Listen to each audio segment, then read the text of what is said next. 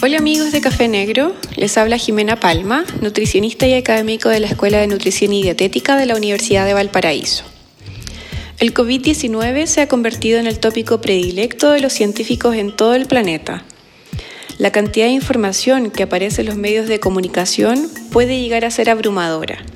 Sin embargo, hace unos días encontré un artículo publicado recientemente en Nature que comentaba cómo la obesidad aumenta la severidad del coronavirus y me pareció interesante hablarles de esto.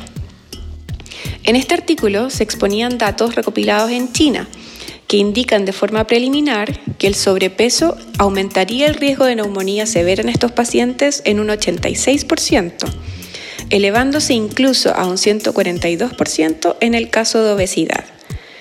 Por otra parte, el Centro para el Control de Enfermedades de Estados Unidos señaló que un índice de masa corporal mayor a 40 kilos por metro cuadrado sería el segundo predictor independiente de hospitalización después de la edad. Algunas de las razones por las cuales esto podría ocurrir se relacionan con la disfunción respiratoria que se observa en los pacientes obesos, además de la presencia de comorbilidades como enfermedades cardiovasculares, diabetes y un estado inflamatorio sistémico que altera la respuesta inmune y aumenta la susceptibilidad a infecciones. Esto me parece especialmente preocupante luego de un fin de semana donde hemos superado los mil nuevos casos diarios confirmados de COVID-19 y la prevalencia de sobrepeso y obesidad en adultos ya alcanzaba un 74% hace tres años, situación que posiblemente empeorará luego de la cuarentena, ya que los hábitos alimentarios y la actividad física se han visto fuertemente perjudicados. Por lo mismo, mi llamado es a ser conscientes del riesgo que implica el exceso de peso sobre la salud, particularmente en situaciones críticas como en la que nos encontramos.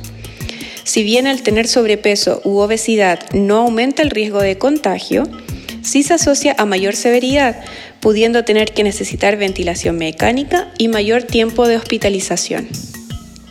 Definitivamente no es el momento para ponernos a dieta. Nadie necesita más estrés, pero sí tratemos de adoptar hábitos de alimentación más saludables, evitando el consumo de alimentos ultraprocesados y prefiriendo preparaciones caseras basadas en productos naturales, ojalá locales y de estación. Así también abaratamos su costo y apoyamos al productor local. Hoy más que nunca, cuidémonos entre todos. Un fuerte abrazo.